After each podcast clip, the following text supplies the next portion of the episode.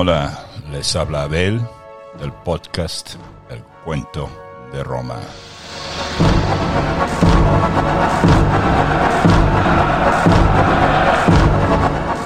Episodio 608, Irus de marzo.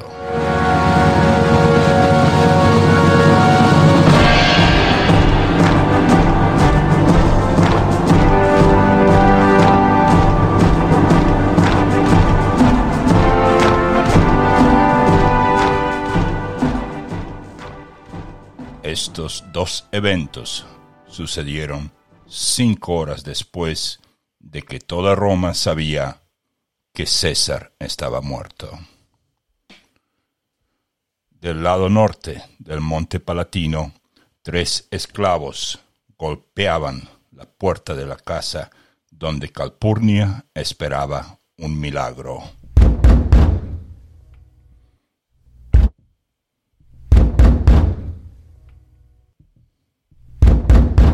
un milagro que nunca llegó, de que todo lo que había oído fuesen mentiras, de que su sueño, esa pesadilla de anoche, no hubiese sido más que un eco de su propio miedo. Sentada en el piso de la esquina de su dormitorio, escuchó que volvían a golpear la puerta.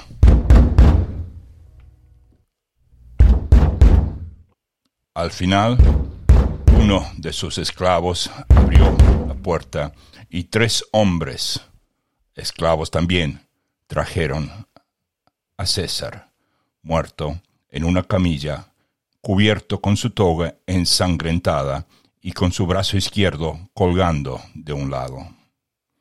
Arsanix, el esclavo galo fiel, corrió a cerrar la puerta detrás de ellos cuando el griego que venía detrás de los esclavos lo detuvo. Una autopsia es lo que este hombre necesita. No, exclamó Calpurnia. De los dormitorios que rodeaban el perímetro, parientes salían a ver la escena. Se habían mantenido lejos de Calpurnia para darle espacio. Pero ahora todo el mundo en la casa quería ver a César. Fuera, fuera de aquí todos, exclamó Calpurnia, y rápidamente todo el mundo se alejó de la escena. Una jarra de miel y vendas pidió el griego. Un esclavo fue a buscar miel. Para los músculos, mi ama, explicó el griego. Sus músculos comienzan a endurecer y no podré ver nada de las heridas si eso sucede. Y así comenzó la primera autopsia documentada de Roma antigua. Dos horas más tarde, ya habiendo anochecido, golpes en la puerta de Lucio de nuestra saga familiar despertaron a todos, menos al chiquito que dormía en el abrazo de Elia, la madre de Lucio.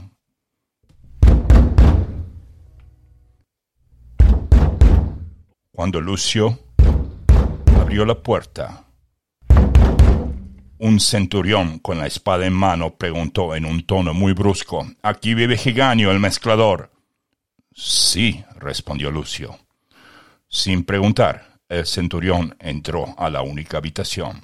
Su esposa, muerta de miedo, se le apegó a su esposo. No nos haga daño, nosotros no hemos hecho nada. Giganio, me envía Marco Antonio, dijo él. ¿Tienes tinte púrpura? Sí, tartamudeó Lucio, un poco aliviado porque al parecer aquí no se trataba de un asesinato o una proscripción, sino al parecer de una misión o un trabajo. Tengo dos mil moluscos que debo macerar mañana. Eso alcanza para una toga, una toga consular. Una toga, sí, por supuesto, alcanza para tres de haber necesidad. Bien, aquí tienes esto, dijo el centurión y con eso le tiró una bolsa de telas para teñir. Necesitamos esto para mañana. ¿Mañana? Necesitamos vestir una figura de cera y la vestiremos aquí, en tu taller. Sí, sí, por supuesto, siguió Lucio. Ni una palabra a nadie de esto, añadió el centurión. Esto es para el funeral de César. Y con eso arrojó unas monedas a la única mesa en esa habitación. Son monedas de César. ¿Alcanza eso? Por los dioses, sí, sí, sí, es usted muy generoso. Mi látigo será generoso si no has terminado esto cuando lleguemos con la figura de cera. Y con eso el centurión se fue. La figura de cera será mañana, será para el funeral de César, pero de eso Heganio no podía entender mucho aún. Bueno muchachos, así empezamos nuestro episodio de hoy. Esos eventos los vamos a continuar al final del episodio, porque hoy lo primero que vamos a hacer es darle un homenaje a Julio César, la vida de Julio César del año 100 hasta el año 44 antes de Cristo. Esto es una eh, larga lista, muy completa, pero muy breve. Cada titular es breve en sí, pero traté de crear una lista muy completa para que nos demos una para que nos demos cuenta de la escena en la que César vivió, no solamente lo que le pasó a César, sino a aquellos alrededor de César mismo. Antes de eso, un anuncio. Y ese anuncio es que hoy publicamos esta lista de eventos en nuestro sitio web para que lo puedan ah, pues descargar y para que si quieren puedan seguirlo.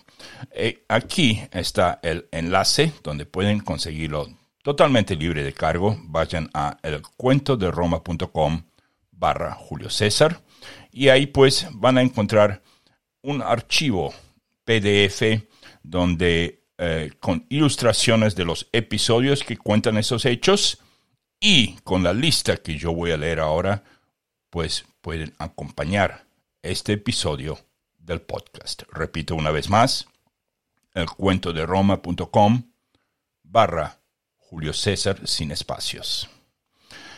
Bien, empecemos con la lista. Eh, y por supuesto, empezamos en el año 100 antes de Cristo. Nacen Julio César y Tito Labieno, uno de sus mejores generales durante la conquista de las Galias. La fecha de nacimiento de Julio César es el 12 de julio. Su padre, Cayo Julio César tenía 40 años de edad y era procónsul de Asia. Ah, su padre, el padre de Julio César, es muchas veces conocido como Julio César el Tercero, para diferenciarlo de su padre y de, su abuelo, quienes serían Julio César el Segundo y Julio César el Primero. La madre de Julio César, Aurelia, tenía 20 a esta edad en ese año, y César, por ende, era el tercero de sus hijos después de dos muchachas conocidas como Julia la Mayor y Julia la Menor, a pesar de que ambas eran mayores que Julio. Julia la Menor, eh, eh, Julia la Menor, nacida solo un año antes de Julio César, será la abuela materna del emperador Augusto. Ese mismo año, Cayo Mario tiene su sexto consulado. 97 a.C. Por primera vez, leones aparecen en el Circo Máximo como parte de espectáculos públicos. Eso fue organizado por Lucio Cornelio Sila. 92 a.C. Un terremoto sacude Egipto, Israel, la isla de Chipre y Siria. El padre de Julio César describe de ello porque se encontraba en el sur de Anatolia, no muy lejos de Chipre. En el 91 a.C. estalla la guerra social, también conocida como la guerra mársica o la guerra de los perdón, la guerra de los aliados en aquellos tiempos. Así es como los romanos la llamaban en aquellos tiempos Guerra de los Aliados. 90 a.C., la Lex Julia es proclamada. Otorga ciudadanía a todos aquellos romanos que no se pusieron en contra de Roma. 86 a.C., 13 de enero, en Roma muere Cayo Mario. 85 a.C., el padre de Julio César muere repentinamente mientras un día se estaba poniendo los zapatos. Según fuentes, lo mismo le había sucedido al abuelo de Julio César años antes en la ciudad de Pisa. En su testamento, Julio César recibe todo de su padre, pero esas propiedades serán confiscadas años más tarde por Lucio Cornelio Sila. Nace Atia Balba o Asia Balba, la madre del futuro emperador Augusto. Nace Marco Junio Bruto, futuro asesino de César. 84 a.C. Cayo Mario proclama a Julio César como pontífice máximo. Julio César se casa con Cornelia Sina, hija de Lucio Cornelio Sina o Sinilla. Nace Servilio Casca, uno de los asesinos de César. 83 a.C. nace Julia, la única hija biológica de Julio César. Neo Pompeyo, a la edad de 22, recluta su primer ejército compuesto de pincenos leales a su padre. Nacen Marco Antonio y Fulvia, primera esposa del mismo. Un incendio en el templo de Júpiter termina destruyendo la mayor parte de los libros civilinos. 82 a.C., César es despojado del sumo sacerdocio por Sila, un enemigo de la familia de los Julios. Sila se convierte en dictador de Roma tras la victoria en la batalla de la Puerta Colina. Eso sucede el primero de noviembre del 82. Nace Vercingetorix, si bien hay fuentes que dicen que nació en el 72, no el 82, es decir, 10 años más tarde. 81 a.C. Sila es dictador por primera vez. Cicerón gana su primer caso. César es forzado a esconderse por negarse a divorciarse de su esposa. Será indultado más tarde ese mismo año. César cumple servicios militares en la actual Turquía. 80 a.C. Julio César recibe la corona cívica por coraje demostrado durante el sitio de Mitilene a la edad de 19. La ciudad de Mitilene era la guarnición militar más grande en la isla de Lesbos en el mar Egeo. También nace Escribonia, futura esposa de Augusto. 79 Cicerón viaja a Atenas y ataca implícitamente a Sila desde allí con su obra Pro Roscio Amerino. 78. Muere Lucio Cornelio Sila. César vuelve a Roma. Se construye el tabulario de Roma.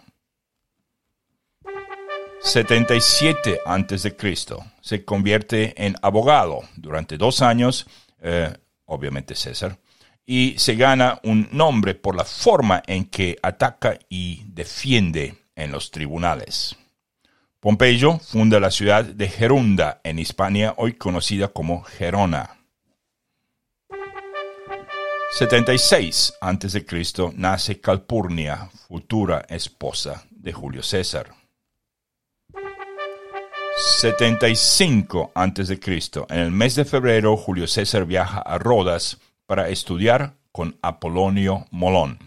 En su camino, a través del mar Egeo, es secuestrado por piratas de Cilicia y hecho prisionero en el islote de Farmacusa en el Dodecaneso. Dodecaneso es un grupo de islas. El joven César está retenido por un rescate de 20 talentos pero él insiste en que pidan 50. César sufrió una convulsión de epilepsia durante ese cautiverio. Dos meses más tarde, César reúne una flota en Mileto, en Anatolia, y busca y ejecuta a los piratas en Pérgamo. Así es, los busca, los lleva a Pérgamo, los ejecuta públicamente ahí. 74 a.C. César forma su propio ejército y participa en la Tercera Guerra Mitridática. Sirene es provincia romana. Pamplona es fundada. 73 a.C. Estalla la rebelión de esclavos bajo el mando de Espartaco, luego conocida como la Tercera Guerra Servil. 72 a.C. César es tribuno militar.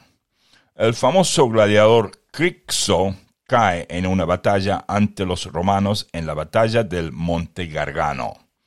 En venganza, Espartaco obliga a 300 prisioneros romanos a luchar a la muerte como gladiadores en Capua. 71 a.C. Craso vence a Espartaco y termina la Tercera Guerra Servil. 70 a.C. César se pronuncia a favor de una medida para otorgar una amnistía a quienes habían luchado en las últimas revoluciones contra Roma. También se restaura el cargo de censor en Roma que había, que había sido abolido, obviamente, por Sila nace Cleopatra la séptima, futura amante de César y de Marco Antonio. Nace Virgilio, épico poeta romano. 69 a.C. César se desempeña como cuestor, magistrado de bajo rango con responsabilidades financieras en Hispania.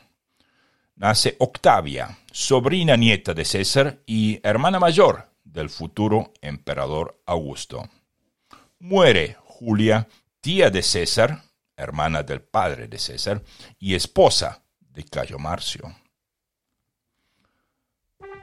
68 a.C. Piratas saquean e incineran Ostia. También destruyen una flota consular de guerra romana. 67 a.C. César se casa con Pompeya, nieta de Sila. Ese mismo año se pronuncia en favor de una campaña contra piratas en el Senado. Pompeyo vence a los piratas en tres meses con una flota de 500, de 500 naves y logra poner bajo su control la región de Cilicia al sur de Anatolia. 66 a.C. Se desempeña, César se desempeña como topógrafo en partes de la Vía Apia. Ese mismo año, él propone la reestructuración política de las provincias al este del mar Mediterráneo y Catalina, Catilina es acusado de conspiración. 65 a.C. César sirve como edil. Toma responsabilidades acerca de las finanzas de templos, edificios públicos varios y los famosos Juegos Romanos. Organiza lujosos juegos con dinero prestado por Craso. 64 a.C. Pompeyo conquista Jerusalén. Otro terremoto en Siria y Judea. 63 a.C. César es reelegido como pontífice máximo es sabido que esa elección tuvo éxito en gran parte debido a sobornos con dinero prestado, que creo que sería de Craso. También Cicerón es elegido cónsul ese año. Y el 23 de septiembre del 63 nace el futuro emperador Augusto. También nace Marco Vispanio Agripa. Aquí una nota.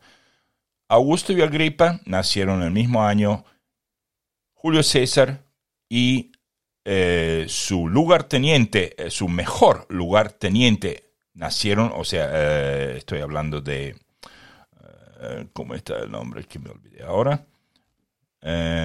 Tito Lavieno. También nace en el mismo año. Compañeros de por vida, por supuesto, Tito Lavieno después se volvió en contra pero no fue el caso con Augusto. Agripa y Augusto, la misma edad. 62 a.C. César se divorcia de Pompeya después del escándalo de Bonadea. Ese mismo año, César cumple funciones de pretor. César y Bíbulo son pretores. Muere Lucio Sergio Catilina. 61 a.C. El gobernador de Hispania Ulterior eh, es gobernador de Hispania Ulterior y muchas fuentes indican que también cumplió funciones de procónsul allí. El 29 de septiembre, Pompeyo celebra su tercer triunfo por su victoria contra los piratas y un poco después se divorcia de su esposa Mucia Tercia. Julio César es propretor en Hispania, crea la Legión décima Gémina con 3.500 hombres y vence en dos rebeliones en Lusitania. 60 a.C. César llega hasta Brigantium, la actual La Coruña. En Hispania, César es proclamado imperator por sus tropas después de aniquilar a dos tribus menores, y por ende César pide obtener una marcha triunfal, pero también quiere obtener un consulado para el año próximo y ambas cosas no se pueden hacer por leyes de Pomerio. Uno no puede entrar al Pomerio vestido de eh, comandante, o sea que tenía que elegir o una cosa o la otra. Eligió la carrera de cónsul, falló. En diciembre forma una alianza no oficial conocida como el primer triunvirato con Neo Pompeyo, luego conocido Neo Pompeyo Magno, y Marco Licinio Craso. A cambio de apoyo, César apoya, a cambio de eso, César apoyaría medidas que los beneficiarían a los dos. A Cicerón se le ofreció una parte de la alianza, pero él la rechazó. En Siria termina el imperio Seleucida. 59 a.C. César es elegido cónsul por primera vez junto al conservativo Marco Bíbulo. César crea el Acta Diurna, el primer periódico romano, casi el primer periódico del mundo. Ese mismo año, César promulga una medida que requiere que se registren todos los debates en el Senado. También introduce un proyecto de ley agraria que era favorecida por Pompeyo por muchos años. Esa ley redistribuiría tierras baldías en Italia entre soldados de Pompeyo y pobres sin hogar. Un mes más tarde, César detiene a Catón por hablar en contra de su proyecto de la ley agraria. En el mes de mayo tenemos el casamiento entre Pompeyo y Julia, la hija de Julio César. César se casa con Calpurnia de la casa de los Calpurnios Pisón. En Patavia nace Tito Livio. Y finalmente muere Cayo Octavio, el padre del futuro emperador Augusto. El muchacho solo tenía cuatro años de edad. 58 a.C. César es proclamado gobernador de la Galia romana. Se dedica a planificar la conquista de todas las Galias y su conquista posterior se conoce como la Guerra de las Galias. En junio vence a los helvecios, es decir, los suizos, en la batalla de Arar. En julio vence a los helvecios otra vez en la batalla de Bibracte. En el mes de septiembre vence a los Vosgos, una tribu en Germania, en la batalla de los Vosgos. Ariovisto, líder de ellos y de los suevos, huye al final de la batalla. Chipre es provincia romana. Nace Livia, segunda esposa del futuro emperador Augusto. 57 a.C. es el segundo año de las guerras gálicas. César crea la Legión XIII Gémina. Será la legión con la que va a cruzar el río Rubicón años más tarde. César también crea la Legión XIV Gémina de Infantería Pesada Ahora posee ocho legiones en las Galias. César vence a tribus belgas en la batalla del río Axona, quienes estaban bajo el mando de un tal Galba, rey de los suezones. En julio, César vence a las tribus belgas de los tal llamados nervios, liderados por un tal Boduognato. Boduognato. El enfrentamiento se conoce bajo el nombre de la batalla del río Sambre. Mientras tanto, en Roma hay disturbios debido a varias malas cosechas que resultaron en una escasez de grano. Mucha gente culpó a la ley agraria, a César. También las relaciones entre los aliados de César, es decir, Pompeyo y Craso, se están volviendo cada vez más tensas. 56 a.C. Durante ese año, César se enfrenta a una creciente oposición, especialmente de parte de Clodio, Cicerón, Catón y Bíbulo. Décimo junio Bruto Albino vence a los galos vénetos en la península de Bretaña al noroeste de la actual Francia. Ese lugar luego será conocido como la región del pueblo de Asterix. No obstante, en el mes de abril, una tal llamada Conferencia de Luca, una localidad en la Galia Cisalpina, reafirma el triunvirato y por ende la gobernación de César de las Galias. 55 a.C. En mayo o junio, César comienza una campaña en Germania empujando el territorio romano más allá del Rin por primera vez. Para eso construye un puente sobre el río, algo jamás visto en Germania. Ese mismo mes, mayo o junio, César conquista la zona donde hoy queda Kessel, K-E-S-S, En la actual Holanda. Lo deletré porque también existe un Kessel en Alemania. Ordena la masacre de 430.000 mujeres y niños. El 22 de agosto, César también invade Britania por primera vez. Desembarca con dos legiones, pero debido a muy información de las islas británicas, logra poco más allá de asentarse en la costa de Kent. 54 a.C. La segunda invasión de Britania toma lugar con 628 barcos, 5 legiones y 2.000 unidades de caballería. Vence al rey de los Catubellanos, un hombre llamado Casivelono, quien luego se convertirá en amigo de César. Mientras tanto, Julia, la hija de César, muere durante complicaciones en un parto mientras César se encuentra en Britania. El 31 de julio muere Aurelia Cota, la madre de César. Yo me olvidé de traer a Rómulo. César ofrece a Pompeyo a Octavia, su nieta sobrina, pero Pompeyo rechaza esa oferta. En octubre, César se enfrenta a una rebelión en la batalla de Aduatuca contra un jefe galo, un jefe de los eburones llamado Ambrionix. Y Pompeyo construye el primer teatro permanente en Roma. 53 a.C. El 6 o el 28 de mayo, Marco Licinio Craso muere en la batalla de Carras contra los partios bajo el mando de un tal general Surena.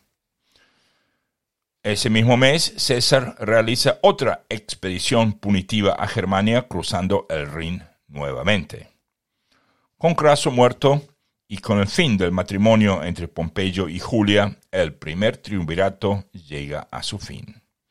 César añade dos legiones más a su poder militar en las Galias. Una de ellas es la legión quinta, Alaudae, la que luego será permitida de poner el elefante, eh, la imagen de un elefante en su escudo por la victoria de Tapso. 52 a.C. César vence a los arvernos en el asedio de Avaricum, enfrentándose por primera vez a Vercingetorix. Meses después, César pierde en la batalla de Gergovia liderada por el héroe galo Vercingetorix. 46 centuriones y varios miles de romanos caen en esa batalla. Me imagino el Senado romano. El sitio de Alesia comienza ese mismo verano. En septiembre, César vence en la famosa batalla de Alesia y toma prisionero a Vercingetorix. Al lado de César vemos a luchar a Marco Antonio, Cayo Trebonio y a Tito Labieno. Medio millón de galos mueren en ese encuentro y 40.000 son esclavizados y enviados a Roma. París es fundada. Lleva el nombre de Lutecia. 51 a.C. Fallece Julia la Menor, hermana mayor de Julio César, hija de Marco Atio y abuela materna del emperador Augusto. Pompeyo ordena a César volver a Roma sin armas porque su término de gobernador había expirado. Asedio y batalla de Uxelodunum. César vence y toma prisionero a un cacique llamado Lucterio. Ese Lucterio es la base del cacique galo en las aventuras de Asterix y Obelix. 50 a.C. César pide permiso al Senado para presentarse a ser reelegido mientras en las Galias. Se muestra reacio a regresar a Roma sin el estatus de magistrado por temor a ser atacado eh, judicialmente. El Senado deniega ese permiso y exige su regreso sin más condiciones. Los romanos inventan el escorpión, una máquina de, artillería. 49 de antes de Cristo. El 10 de enero, César cruza el río Rubicón con su decimotercera legión y marcha hacia Roma. Ese acto se toma como un movimiento de agresión que lleva a Roma a la guerra civil. Febrero, el Senado romano huye a Epiro junto con Pompeyo. El 9 de marzo, César avanza contra fuerzas pompeyanas en Hispania. El 19 de abril, el sitio de Masilia. En junio, César llega a Hispania y toma los pasos montañosos de los Pirineos contra los pompeyanos Afranio, y Petreyo. El 7 de junio, Cicerón abandona Italia y aparece en Tesalónica, en Grecia. En septiembre, Massilia se rinde ante el bloqueo naval de la ciudad. Y eh, tenemos que en junio y agosto, la batalla de Ilerda. César vence a los pompeyanos y obtiene la rendición de Afranio, eh, de Lucio Afranio y, eh, perdón, y Marco Petrejo. Y en octubre, César es declarado dictador. 48 a.C. César se elige cónsul a sí mismo por ese año. El 4 de enero, César llega a Diraquio. En marzo, Marco Antonio se, une a César. Casivelono, uno de los reyes que defendieron las islas británicas, fallece en un pueblo cerca de Gales del Sur. César y Casivelono se escribían. 10 de julio, batalla de Diraquio. César por poco evita una catástrofe total en lo que hoy es Albania. El 9 de agosto, una victoria total de César en la batalla de Farsalia. El 28 de septiembre, Pompeyo el Magno es asesinado en Egipto. El 2 de octubre, César desembarca en Egipto y se involucra en la guerra civil de ese país. César estaba horrorizado por el asesinato de Pompeyo y exigió la devolución del dinero que Egipto le debía a Roma. Toma la ciudad de Alejandría como su cuartel general. También decide respaldar a Cleopatra en lugar de a su hermano Ptolomeo el XIII, el que había mandado a, Pompeyo, a matar a Pompeyo.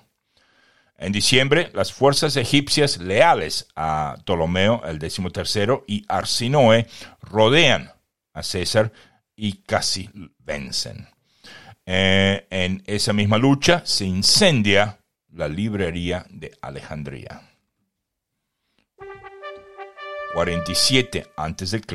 César vence a la reina Arsinoe y a Ptolomeo eh, el XIII en la batalla del río Nilo con la ayuda de Cleopatra y Mitrídates de Pérgamo. El 2 de agosto, César vence en la batalla de Sela contra Farnaces el segundo rey del Ponto. Dice Plutarco que ahí surgió la frase Veni, Vidi, Vici. Nace Cesarión, hijo de Cleopatra y presumiblemente de César. 46 antes de Cristo. El 4 de enero, César pierde en la batalla de Ruspina contra Tito Labieno, ahora firmemente del lado de los pompeyanos. El 6 de abril, César vence en la batalla de Tapso. Días después, Catón el joven se suicida. El 26 de septiembre, César dedica un templo a Venus Genetrix por su promesa dada allá al vencer en la batalla de Farsalia. El Senado le otorga 10 años de gobierno dictatorial. En noviembre, César se dirige a Hispania. 45 a.C., el primero de enero, el calendario juliano toma efecto. El 17 de marzo, César vence en la batalla de Munda. Tito Labieno y otros pierden su vida. César anuncia que Octavio será su heredero. 44 a.C. César es declarado dictador vitalicio 15 de marzo se dirige a una reunión del Senado en el Teatro de Pompeyo y ahí es asesinado. Ahora vamos a la parte de los temas que tenemos para hoy. Eh, y esos temas son a saber. Bueno, esto ya está. Esto lo podemos sacar. Los temas y de estos son la vida de Julio César, que acabamos de leer. Tenemos a continuación señales de que algo iba a suceder, como premoniciones, señales de, escritas por Suetonio y Plutarco. Después de eso tenemos una entrevista de unos 10 minutos con Jesús Ángel, nuestro comentarista de Laredo, España. Después de eso tenemos una lista de involucrados en el asesinato de Julio César y los que no lo estaban también. Y al final, la mañana de los idos de marzo, que lo vamos a hacer en una forma muy, muy de conversación. Eh, obviamente hoy no tenemos ni nacimientos, ni palabra en latín, ni la ficha anual. Eh, personajes sí tenemos, porque tenemos la lista de involucrados. No hay mujeres en la lista de personajes hoy. Eh, y tampoco tenemos obituarios, a pesar de que, precisamente porque lo tuvimos en nuestro episodio eh, pasado. La saga familiar ya les di una parte, no les voy a dar más porque lo que corresponde al año 44 pues ya lo vimos y vamos a ver otra parte en la parte 2 del asesinato de Julio César, que es el episodio 609. Y entonces de ahí ya cerramos con eh, nuestros próximos episodios outro y saludos. Bueno, entonces vamos a señales de que algo iba a suceder. Eh, y esas señales son, y voy a leer algo que Suetonio escribió, porque Suetonio casi como que se puso a coleccionar datos mucho, mucho después de que algo malo le iba, iba a pasar algo malo. Pero es como, es como decir, ah, hoy me levanté mal y después tengo un accidente y claro, uno cuando mira para atrás es muy fácil porque eh, la historia es sabida, el futuro es desconocido. Pero bueno, igual lo voy a leer. Suetonio escribió, ahora, el próximo, eh, cuando él dice próximo, él se refiere a la palabra futuro. El futuro asesinato de César le fue predicho por signos inconfundibles a mucha gente. Unos meses antes, cuando los pobladores asignados a la colonia de Capua por la Lex Julia o la ley juliana estaban demoliendo algunas tumbas de gran antigüedad, para construir casas de campo, eh, y mientras ejercían su trabajo con el mayor vigor, porque mientras hurgaban, encontraron una cantidad de jarrones de mano de obra antigua.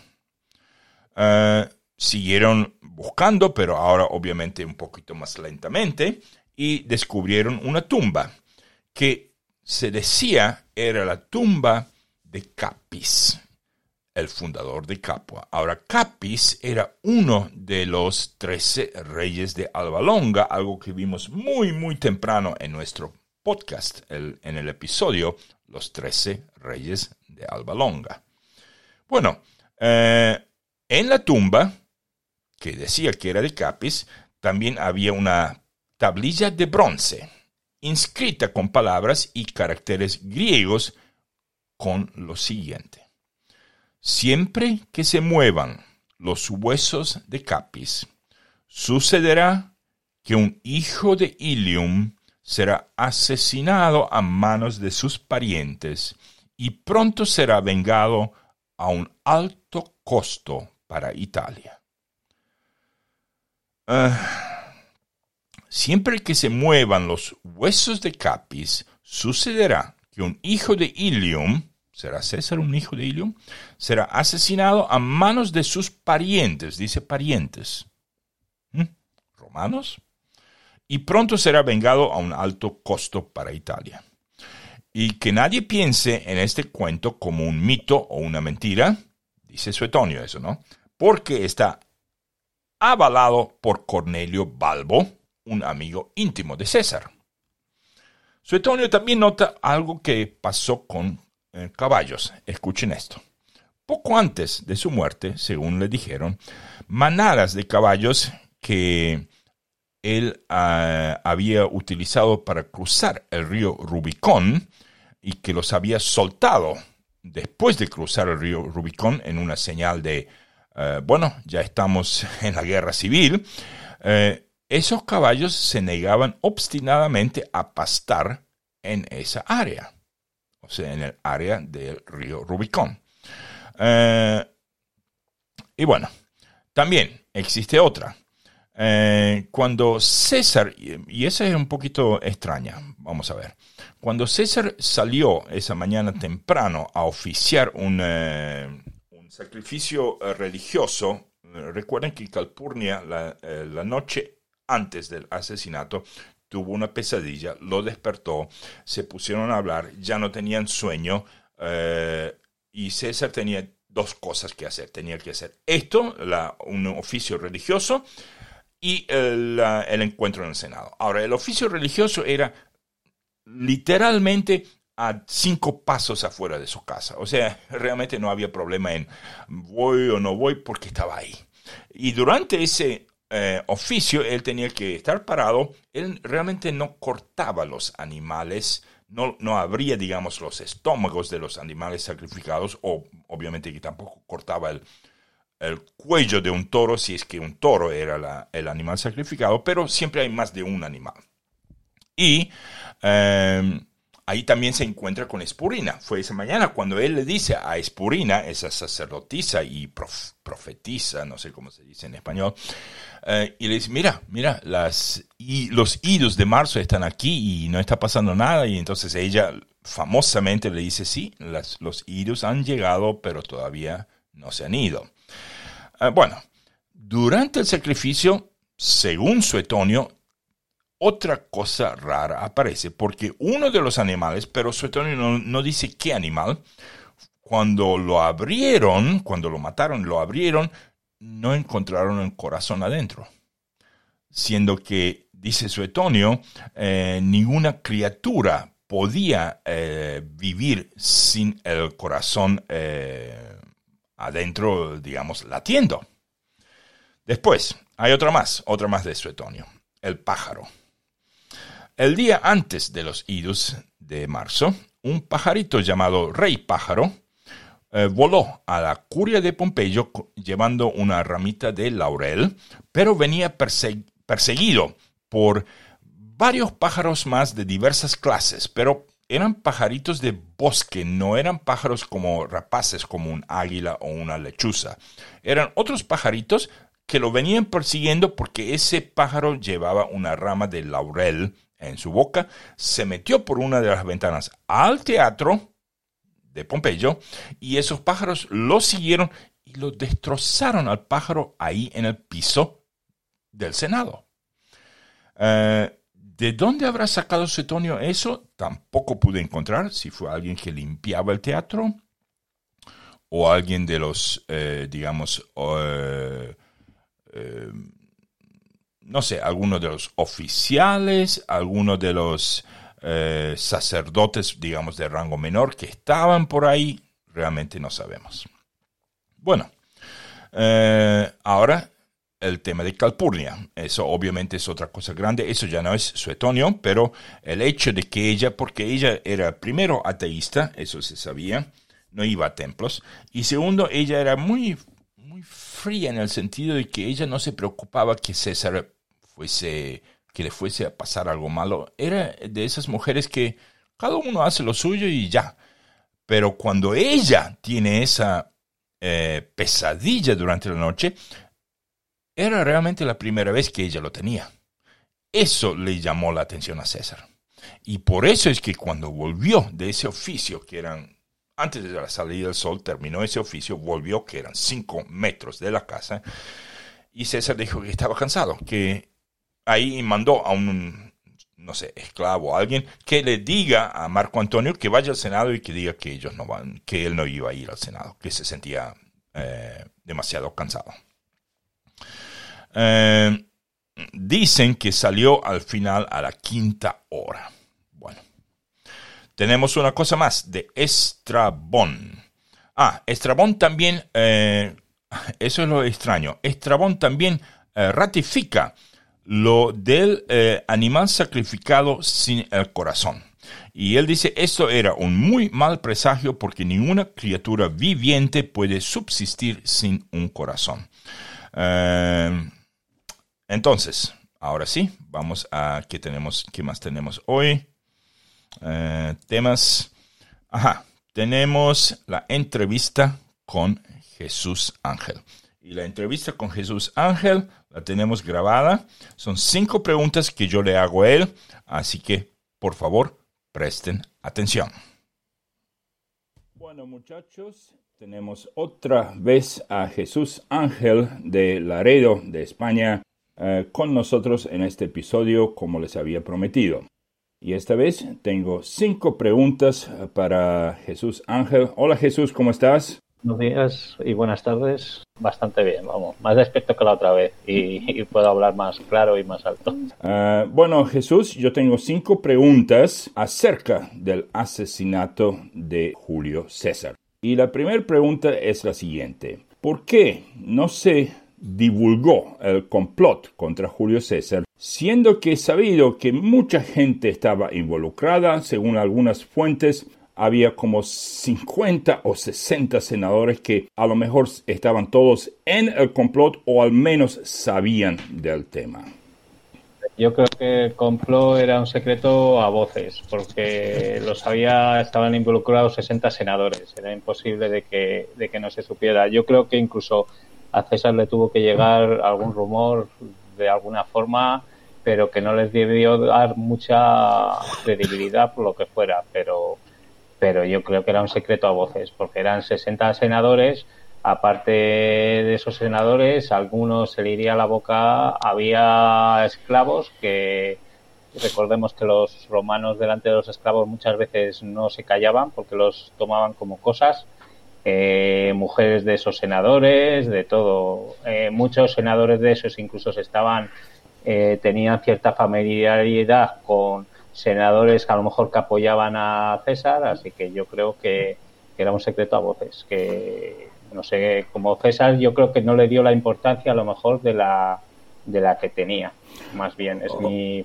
mi punto de valoración muy, la pregunta. Muy bien, entonces vale la pena, a ver, si, si tú dices que había 50 o 60 personas que estaban en el tema, eh, entonces podríamos multiplicar eso por tres, siendo que mencionas a esclavos y a esposas. creo que sí, yo creo que sí, más. Es más eh, yo creo que bastante más de, de 60, porque cada día, yo creo que cada día que pasaba en cometerse el asesinato, eh, se añadían bastantes personas que sabían el secreto. Wow, wow. Bueno, eh, obviamente vamos a debatir mucho más de eso y cuándo empezó eso y todo. Ahora, mi segunda pregunta. ¿Por qué la gente en Roma se metió dentro de sus casas al oír las noticias? O sea, cuando salieron las noticias del, digamos, del teatro de Pompeyo y fue como, una, como si fuese un aire que corría y gente a medida que recibía esas noticias se metía en sus casas, algunos por horas. ¿A quién le tenían miedo exactamente? Eh, tendrían miedo un poco a todo. Recordemos que, por ejemplo, Lépido estaba fuera de Roma, estaba con una legión en la isla tiberiana. Luego, por las represalias que pudiera tomar por el asesinato. Luego, eh, cuando se comete una cosa así hoy en día pasa. Cuando hay manifestaciones o, disturbios graves mucha gente aprovecha para por ejemplo para robar en mercados eh, que nada tienen que ver a lo mejor con los disturbios o las manifestaciones. Pues sería lo, es lo mismo. Mucha gente de de bajo nivel y mafiosos de aquella época aprovecharían para cometer sus tropelías. O sea que tú dices que sería algo así como aquellos que se aprovechan de una inundación y se meten en supermercados. Exactamente. ¿Será que gente también recordaba lo que pasó en los tiempos de Sila y eso? Pues claro que sí. Más si, si eso lo han vivido y, o han tenido noticias de ellos cercanas sobre temas similares, pues claro.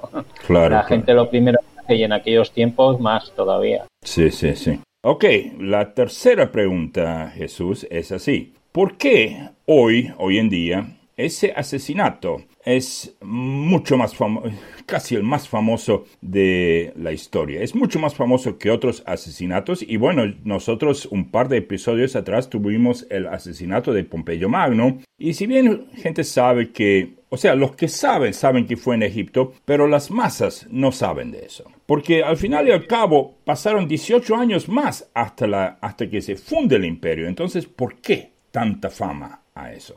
Porque, vamos, César, alguien morir de la, de la manera que murió César, así con 23 puñaladas en, a manos de tanta gente y con el poder que atesoraba, yo creo que pocos casos similares en la historia hay. No, nadie que tenga ese poder ha muerto así de esa manera, veo yo comparándolo de, desde que murió César hasta hoy en día. Alguien del poder claro, yo, César en este momento. A mi mente, a mi mente viene, digamos, el asesinato de Kennedy en el 63, que también eh, yo me acuerdo que todo el mundo en Estados Unidos siempre dice que ellos sabían perfectamente dónde estaban y qué estaban haciendo cuando oyeron las noticias.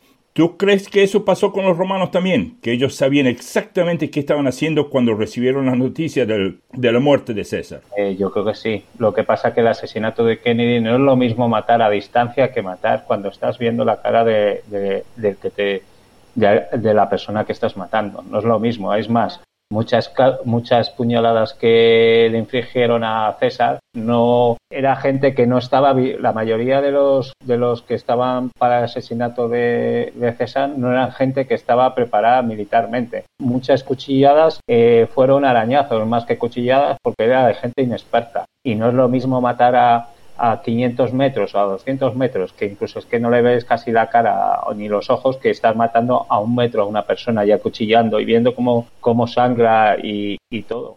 Claro, claro. Y eh, yo hasta creo que algunos eh, jamás mataron en su vida. ¿Tú crees? Muchas cuchilladas, por ejemplo, que tenía César, había cuchilladas que tenía en los ojos, en los ojos. Ay, y, Dios. y la de Bruto, la de Bruto era la ingle precisamente, que ahí tendría algo a lo mejor de por su madre, no sé yo. Yo hasta escuché que uno tiró su daga porque no se animó a llegar cerca y le erró a César y se le metió a otro senador. Bueno, a ver, la pregunta número cuatro. ¿Será que diferentes miembros del grupo de asesinos tenían diferentes motivaciones para asesinar a César? Sí, Claro que tenían distintas motivaciones. ¿eh? Es más, una de las discusiones que tuvieron mayor, y yo creo que fue uno de sus mayores errores, era si solo mataban a César o mataban a César a, Lépido y a Marco Antonio. Y ese fue uno de los fallos, no matar yo creo a Lépido y a Marco Antonio, porque había como dos bandos, había el bando digamos de décimo Bruto y Bruto que más o menos estaban por no matarlos y estaba luego el bando de, de los que seguían un poco a Casio, que serían la gente que había apoyado digamos a Pompeyo.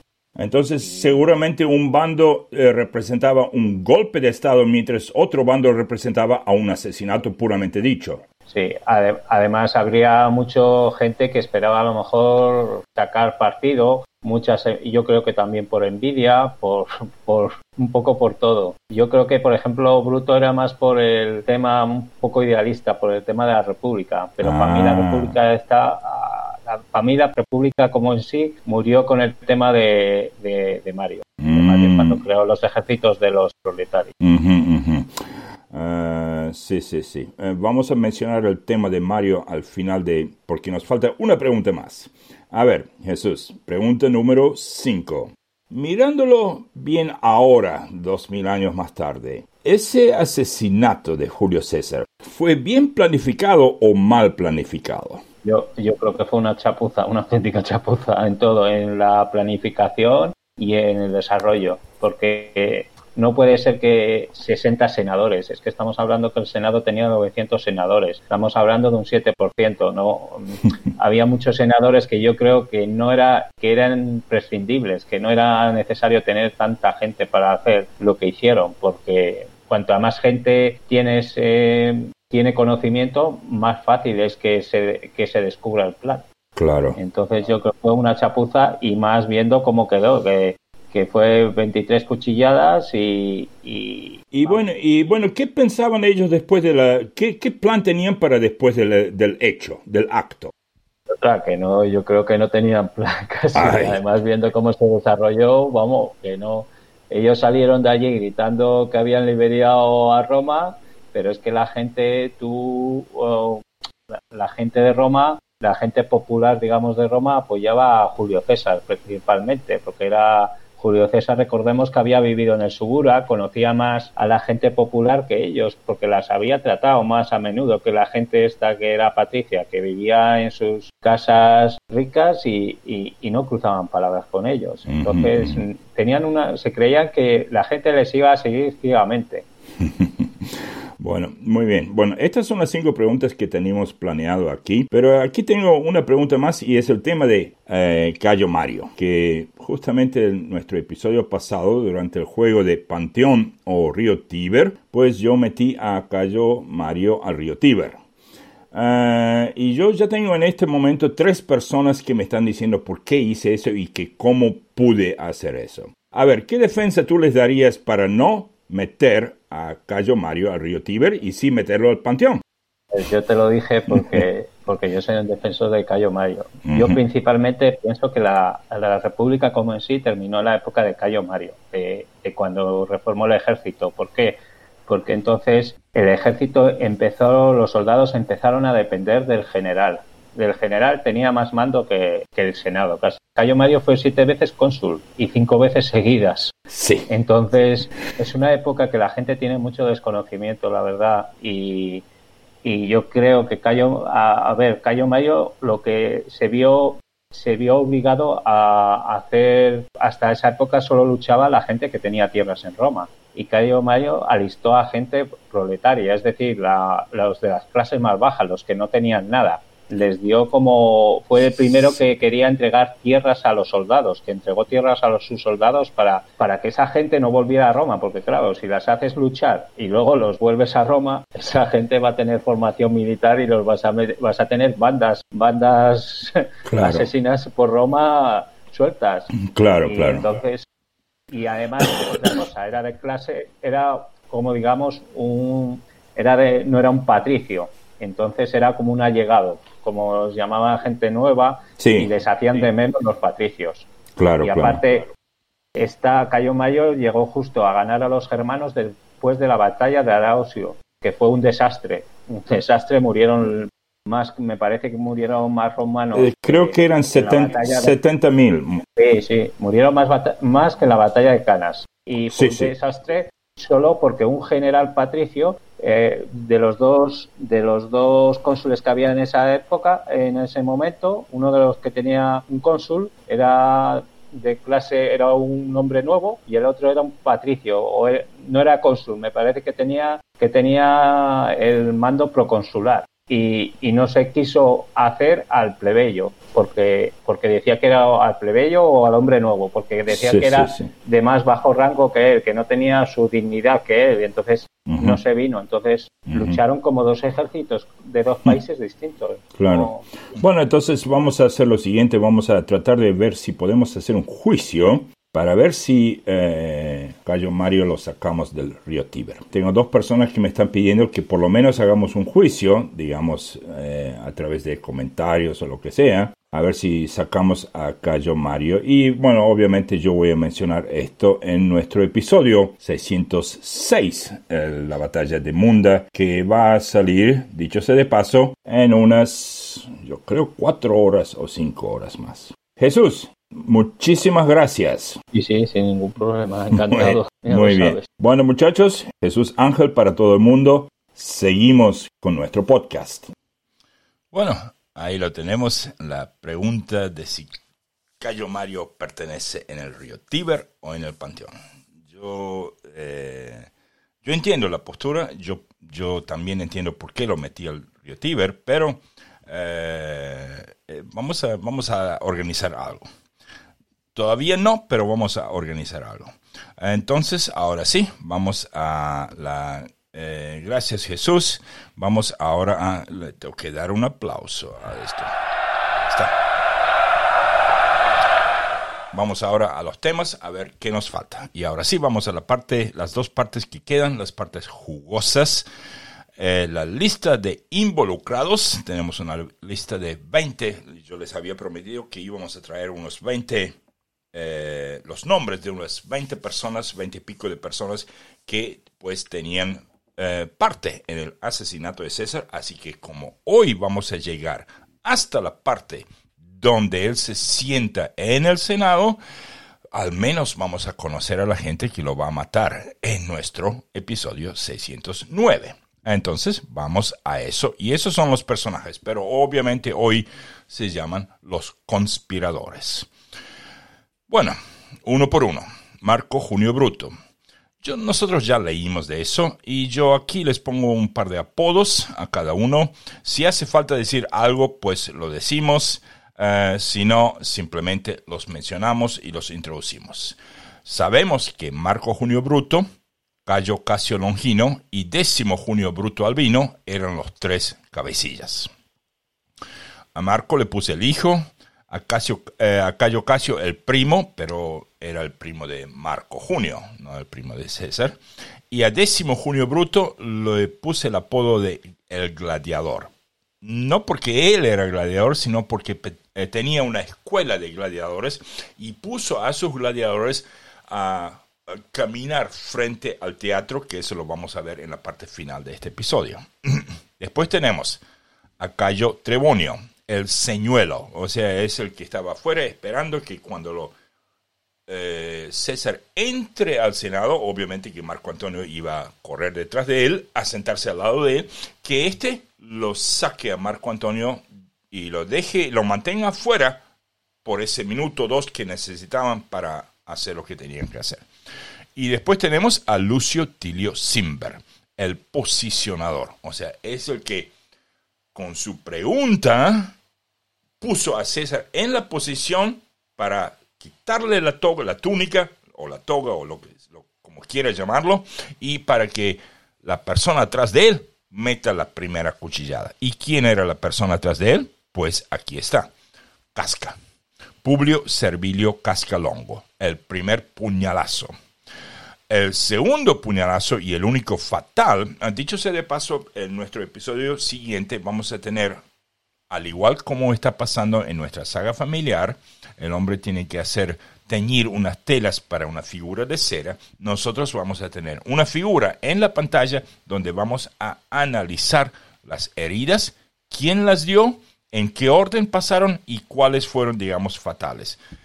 Sí, no voy a poner las 23 puñaladas primero porque es cierto, algunas fueron en los ojos, eh, en, eh, digamos, en partes del cuerpo que no podemos realmente mencionar. Una, eh, justamente en medio entre las piernas y nosotros creemos que la persona que lo hizo era por creer que César le ponía los cuernos al hombre con la mujer del hombre.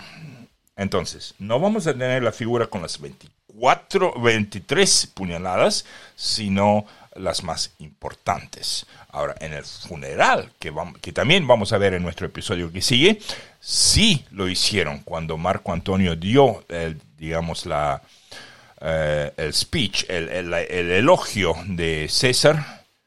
Él sí mostró todas las puñaladas y obviamente el pueblo se volvió loco. Pero eso es el 20 de marzo, o sea, cinco días después. Ah, después de Publio Servilio Casca y Cayo Servilio Casca tenemos a Poncio Aquila. Era el blanco de todas las bromas. Resulta, resulta así. César un día, eh, el año pasado, el año anterior, eh, fue a una ceremonia en afuera, era un palco y todo el mundo se paró cuando César llegó, menos este Poncio Aquila. Eh, empecemos por aquí. Mucha gente odiaba a Julio César, mucha gente lo odiaba, pero Poncio Aquila realmente lo odiaba. Así que el hombre no se quiso parar, digamos, a mostrar el honor de ponerse de pie por la llegada de Julio César. Eh, César no insistió en que se parase, sino que decidió, digamos, de hacer una broma y esa broma duró por... César sí tenía sus, sus puntos de humor. Recuerden lo que hizo con aquel cocónsul suyo que ordenó que lo rocíen con eh, excremento de vaca durante unos, unas votaciones. Bueno, volviendo al tema de Poncio, entonces como Poncio no se levantó, César dijo, bueno, este hombre está enojado y a lo mejor tiene más poder que yo. Así que por las próximas dos semanas, a donde sea que iba César, él no, eh, no prometía nada a nadie y cada vez que decía algo, que a lo mejor hago esto, o a lo mejor si alguien le pedía algo, él siempre decía, bueno, a lo mejor eh, lo hacemos, pero si es que Poncio Aquila me permite hacerlo. O sea, lo tomó como el blanco de sus bromas. Eh, esa broma, o sea, cada vez que le preguntaban algo, César, ¿me ayuda con, la, con mi hermano que está desterrado?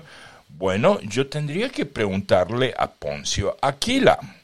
Tampoco le puedo prometer si vamos a reconstruir su casa después del incendio, porque tengo que preguntarle a Poncio Aquila. Y le metía y le metía con ese chiste hasta que todo Roma lo supo. Y obviamente que a Poncio Aquila eso no le gustó ni medio.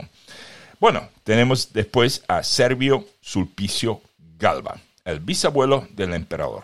Así es, Galba fue. Eh, Galba luchó con eh, César allá en las Galias desde muy temprano y dos veces, hasta una vez perdió una. Eh, perdió una, una, lucha, no una batalla entera, sino una escaramuza, pero también perdió estandartes.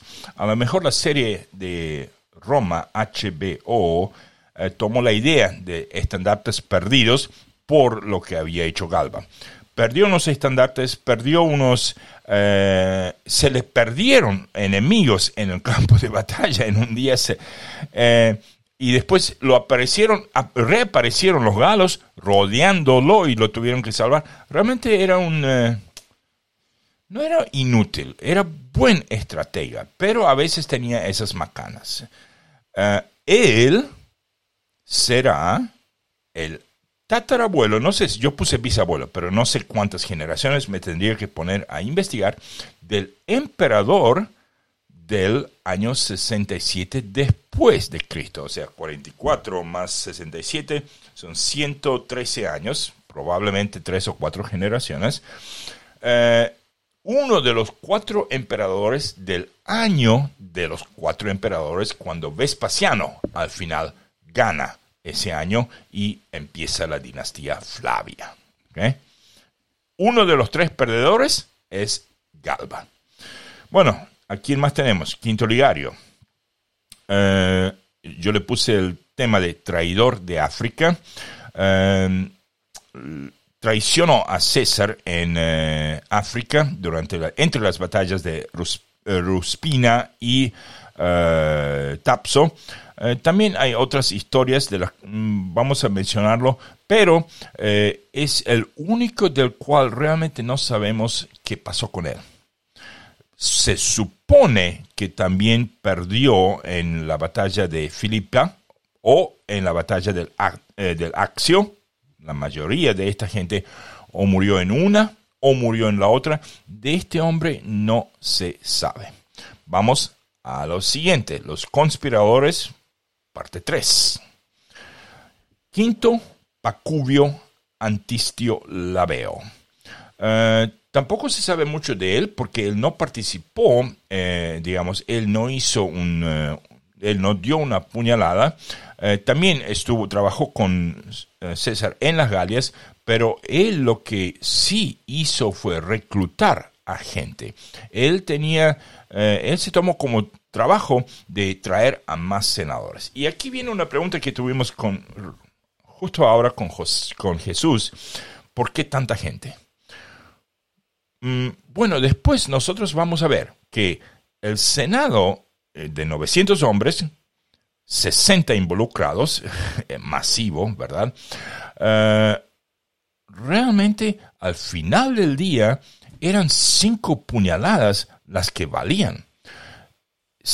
Yo tengo razones de creer que de esas 23 famosas puñaladas, solamente cinco eran mientras César estaba vivo que los demás le metían puñaladas después que estaba muerto, para, digamos, ensuciarse de sangre, eh, para mostrar los cuchillos. Sabemos que hubo senadores que cuando estos muchachos salieron a la calle, miren, hemos liberamos a Roma, algunos de los idiotas volvían a empaparse los dedos y salían, mira, mira, yo también, yo también, yo también.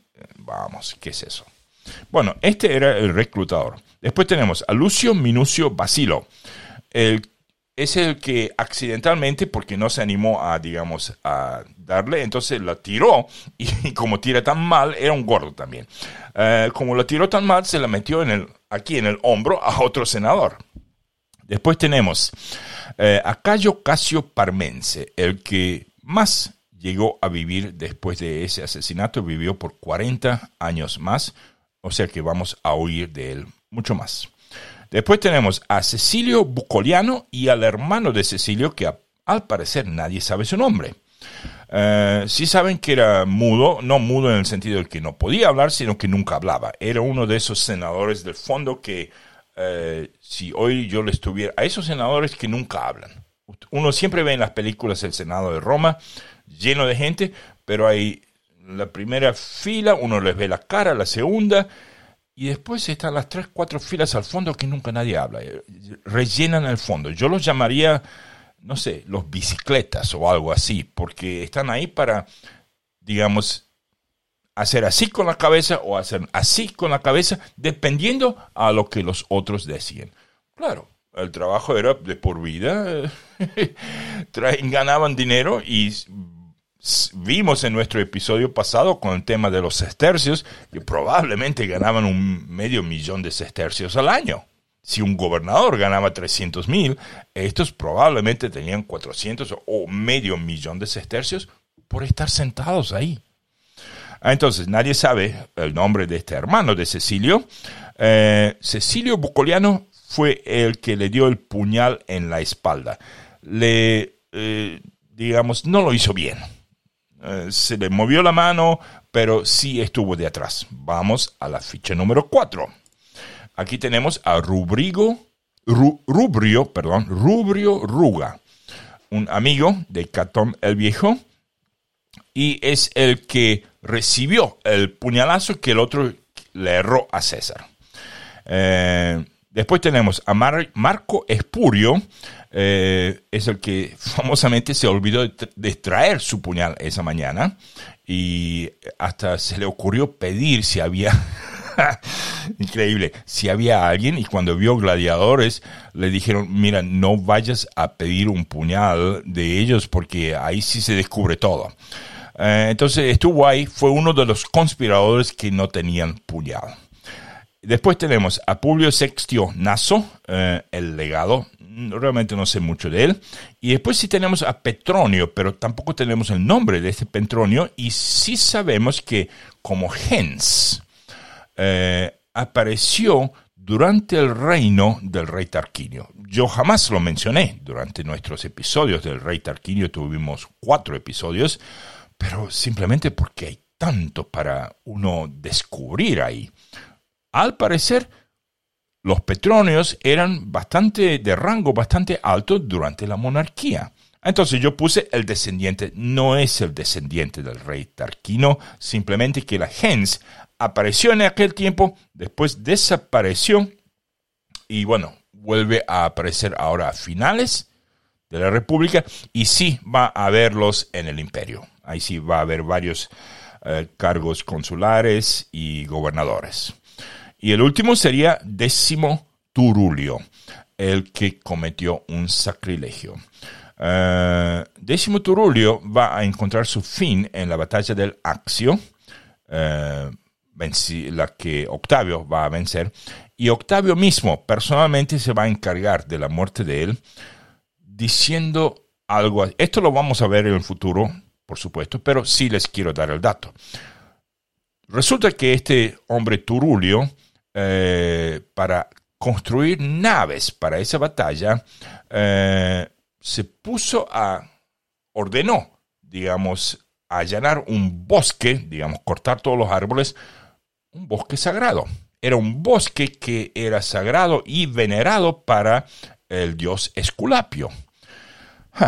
Cuando Octavio se enteró de eso y cuando ganó la batalla y cuando encontró a Décimo Turulio, pues de las cejas o de la oreja, no sé cuál de las dos, probablemente ni de las cejas ni de las orejas, pero lo llevó a ese bosque y ahí lo mataron y ahí lo enterraron.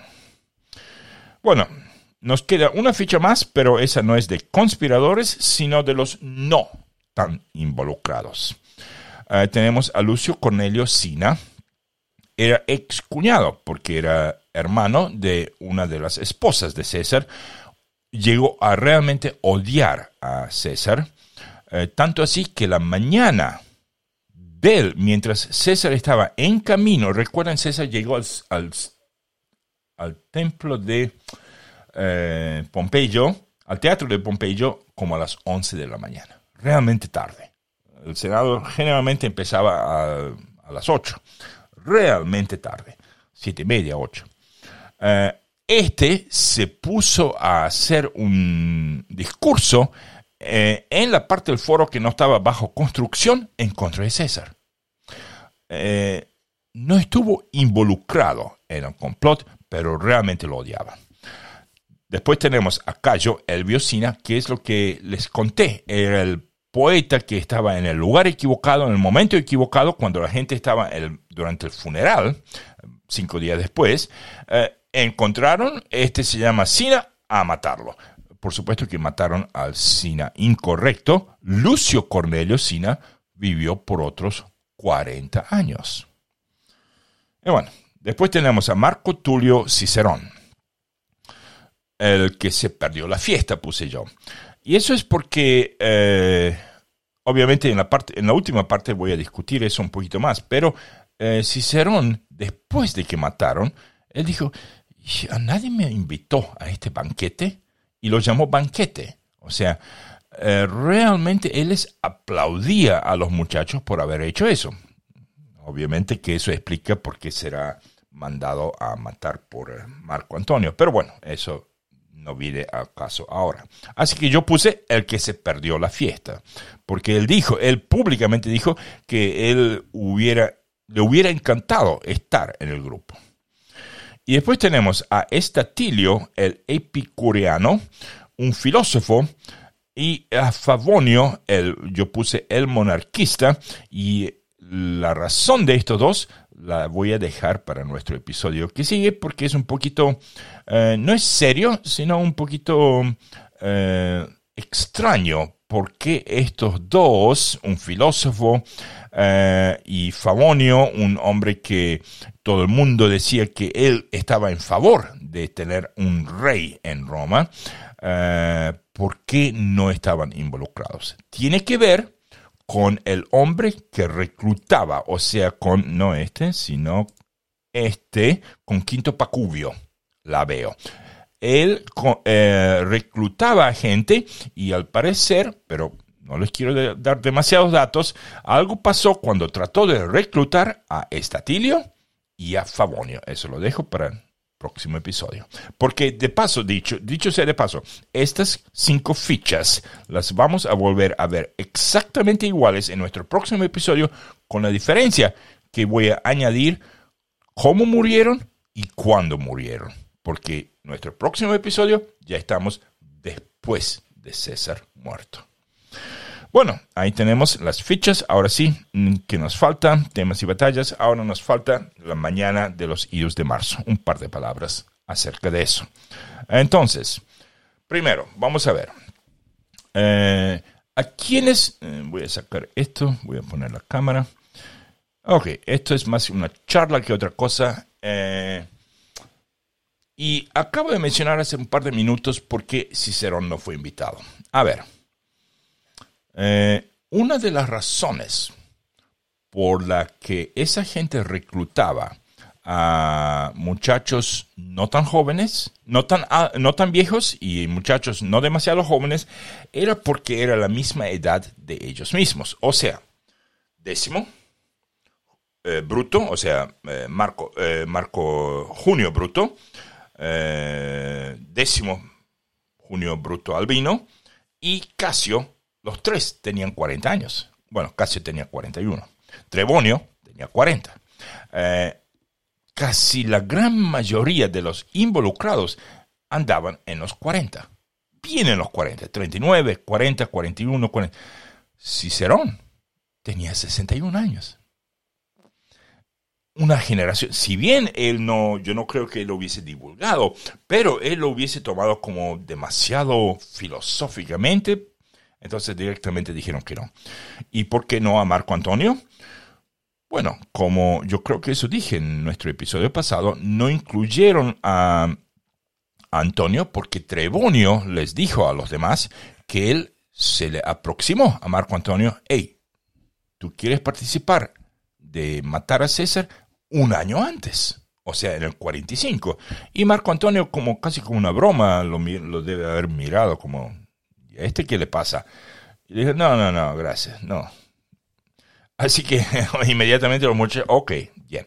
Entonces, ahora la siguiente pregunta.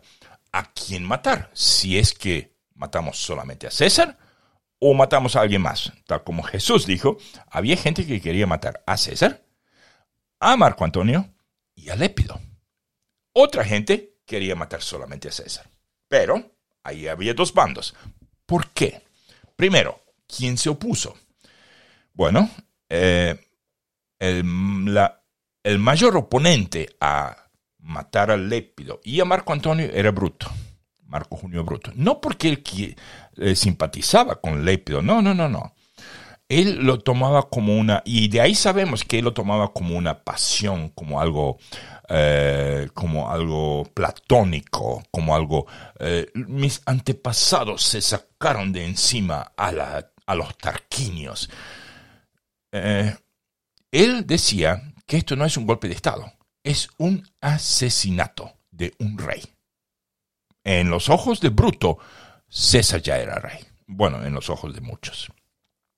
Y bueno, con eso se quedó que los pompeyanos querían el golpe de Estado. Con el Senado, ellos estaban seguros de que el Senado iba a aprobar sus acciones eh, retroactivamente obviamente por presión. Mientras tanto, los cesarianos estaban con el asesinato y nada más. ¿Y por qué?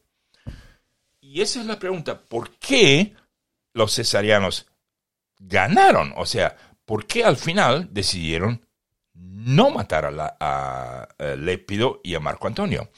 Porque la razón estaba del lado de los cesarianos, solamente César. Y la respuesta es muy simple. Por las reformas de César.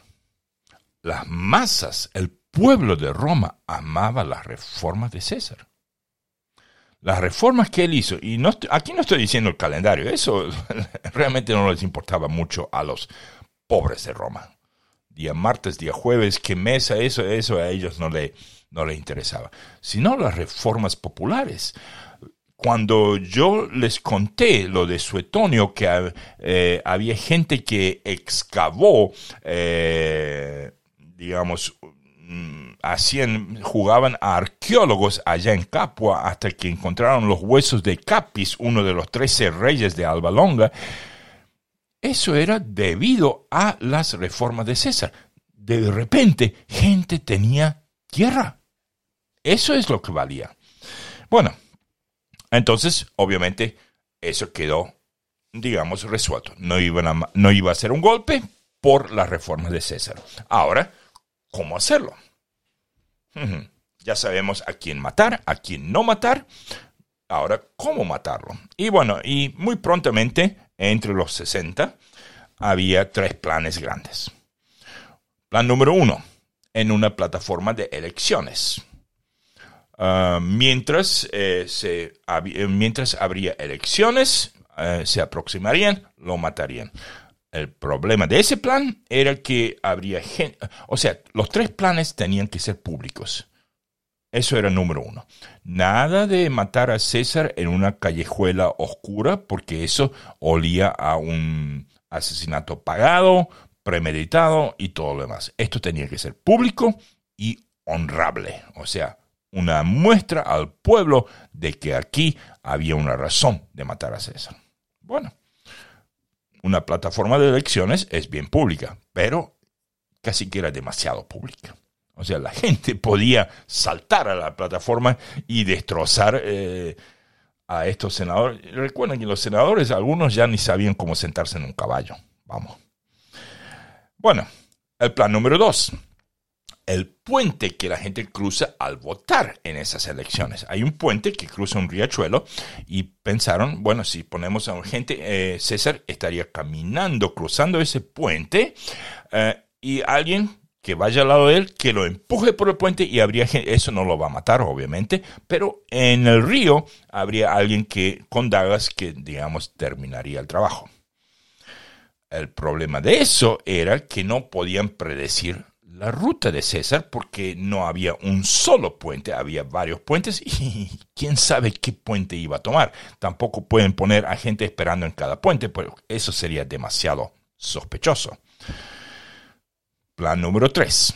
Y ese plan era de décimo, porque él tenía, eh, él era poseedor de una escuela de gladiadores. Entonces, los gladiadores se volverían locos, digamos, ese era el plan, durante unos juegos que César atendería. Y ahí en, el tumulto lo, digamos, lo matarían. Lo bueno de ese plan era que le dejaban el trabajo a profesionales, o sea, gladiadores sí saben cómo matar. O sea, ellos estaban como, bueno, nosotros ya no, tenemos que meternos en nuestras propias manos blancas. Lo malo era que eh, eso se veía demasiado mal por lo que había pasado con Espartaco y porque eso podía causar un levantamiento de todos los esclavos. Recuerden que la única razón en Roma antigua, la única razón por la que esclavos jamás fueron forzados a, digamos, vestir uniformes era el miedo a que los esclavos mismos se den cuenta, wow, tantos somos. Esa era la única razón por la que esclavos jamás vestían uniforme. no existía una cosa como uniforme de esclavos. Las ropas eran más, obviamente no de tanta calidad, pero a veces familias le daban ropas bien buenas a esclavos para que gente no se diera cuenta. Se daban cuenta, obviamente, con, con la actuación. Pero si los, eh, digamos, un levantamiento de esclavos era un era como un dolor de muela de atrás en la mente de los romanos. No se iba. Y bueno, entre los tres planes no se podían poner de acuerdo. Digo, ¿cuándo fue la última vez que 60 viejos se pusieron de acuerdo en algo? Nunca. Eh, en fin, entonces cuando César anunció que iba que él se iba de Roma el 18, ay, ahí cambió todo. Tenían que eh, muy rápidamente tiraron esos tres planes y dijeron, bueno, tienen que hacer algo donde es casi público, el Senado, pero en un escenario controlado. La gente no puede entrar y es honrado. ¿Qué más honrado que el Senado romano, verdad? Y el único y el último encuentro del Senado sería el 15, que eran los idos. Eh, pero como no sabían el lugar donde se iban a encontrar, entonces surgió que, bueno, pues hay que llevar dagas porque no sabemos, no se sabía hasta la mañana temprano de ese día a dónde es que sería ese encuentro del Senado, por el hecho de que César venía financiando una reconstrucción del, del foro entero. Ah, y entre ellos, obviamente, el edificio oficial del Senado. Entonces hacían como ping-pong de aquí para allí, cada vez en otro lugar. Ah, como por suerte ese día se enteraron que el encuentro es en el teatro de Pompeyo, que queda fuera del Pomerio. Porque llevar dagas en el Senado dentro del Pomerio llevaba la pena de muerte. Para senadores también, para cualquiera, llevaba la pena de muerte. Y bueno, luego, eh, cuando eh, ya vimos el tema, cuando César eh, no quiso ir, mandó a Marco Antonio, viene décimo, lo convenció, eso lo vimos, y ahora César está en camino al teatro de Pompeyo. Mientras va en el camino, un hombre llamado Artemidoro le pasa un pergamino. Sigue encaminando al teatro, César o lo pasó.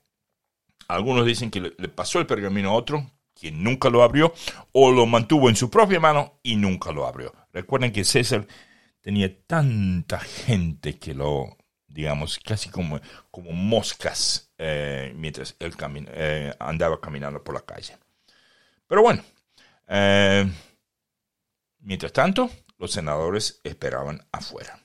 Y mientras esperaban afuera, enfrente al teatro de Pompeyo, Décimo puso sus gladiadores también, haciendo por afuera, esperando, armados.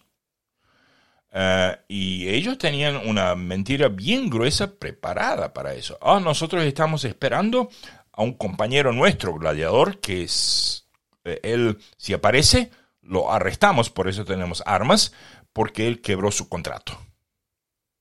Y si Decio, eh, y si Décimo dice, sí, es cierto, uno de mis gladiadores quebró su contrato, entonces está todo bien. Increíblemente nadie levantó una ceja de 20 gladiadores ahí deambulando como si paseaban un domingo por la mañana. Bueno, eh, mientras tanto, mientras los senadores estaban esperando afuera, como, como cuando, como gente antes de un juego de fútbol espera afuera hasta que se pone a entrar porque va a empezar el partido. Uno de ellos estaba dentro el tiempo entero. Casio. Recuerden que Casio, y él estaba parado y se pasó la mañana entera mirando la estatua gigantesca de Pompeyo ahí en, eh, dentro del teatro. Y recuerden que Casio era muy, muy leal a Pompeyo. Es más, cuando perdió en Farsalia, cuando César lo invitó a Egipto y se él se desempeñó bien en Egipto, fue el único que le dijo a César, mira, yo a pompeyanos no voy a matar. Por supuesto que eso le costó el, puesto. Él iba a recibir un puesto bien aburrido en Siria mientras César se iba a divertir por Dacia y por Partia. Ah, él se pasó dos horas esperando a César mirando esa estatua. Nadie, quién sabe las cosas que le pasaron por la cabeza. Bueno, escucha cómo se afuera seguro que César llegó. Y dicho y hecho, César acababa de llegar, en las 11 de la mañana, y obviamente, como siempre, los senadores alrededor de él. En ese momento, un otro senador, un idiota llamado de apellido Lenas, igual que el Popilio Lenas, pero por supuesto no ese, eh, se le aproxima a Casca mientras Casca y eh, Décimo estaban afuera, muy cerca de la puerta. Este Lenas se casca y lo llama de tú malvado y le dice algo, ¿cómo pudiste no decirme eso? Yo ya me enteré de tu secreto. Y obviamente que tanto décimo como casca estaban con, el corazón aquí en el cuello. por favor. Y César estaba a unos 50 metros ahí, pero este hombre hablaba bien en voz alta. Dice, ya me enteré que tú estás buscando convertirte en edil. ¿Por qué no me dijiste eso? Y uh, menos mal que es el tema de yo querer ser edil. ¿Saben qué? Ese Lenas no terminó ahí. Ese idiota fue caminando hasta donde está César. ¡César! Y le gritó, y era un hombre, aparentemente era un senador de esos que tienen la voz alta hasta cuando susurran. Y agarra a César, lo abraza y se lo lleva del grupo, que César estaba rodeado de un grupito allá afuera en el, en el césped, y se pone a hablar con él y Décimo y, Marco y, todo el mundo se está mirando como, uy, uy, uy, eh, a lo mejor tenemos que llamar a los gladiadores ya, en este mismo momento, para, digamos, hacerlo ahora, a ver si este le dice algo a César. Al final no pasó nada. O sea, el, idiota realmente no sabía nada de todo eso. Otra vez el corazón en el cuello, viene bajando, vuelve a su lugar y de a poquito se empiezan a... los senadores se empiezan a ir para adentro a tomar sus asientos, Cicerón entre ellos también. Y cuando Marco Antonio, atrás de César, quiere meterse al Trebonio, aparece, oye, yo tengo algo, yo tengo un problema con uno de tus eh, contratistas. Y cuando se le habla a Marco Antonio de contratista, o sea, sestercios, ahí lo paró. dinero era importante. Entonces lo mantiene ocupado. Él sabía que solamente tenía que mantenerlo ocupado cinco minutos nada más. Por un lado, el Senado no estaba lleno. Había de los 900 senadores, solo como entre 200 y 300 aparecieron. Eh, y ahí se levanta Tilio Simber y dice, y le pide a César que le perdone a su hermano. Resulta que este Tilio Simber, el senador Tilio Simber, tenía un hermano pompeyano eh, al cual César lo había mandado al Mar Negro eh, de exilio. Y le pide, eh, no es la primera vez, él le pedía eso cada mes.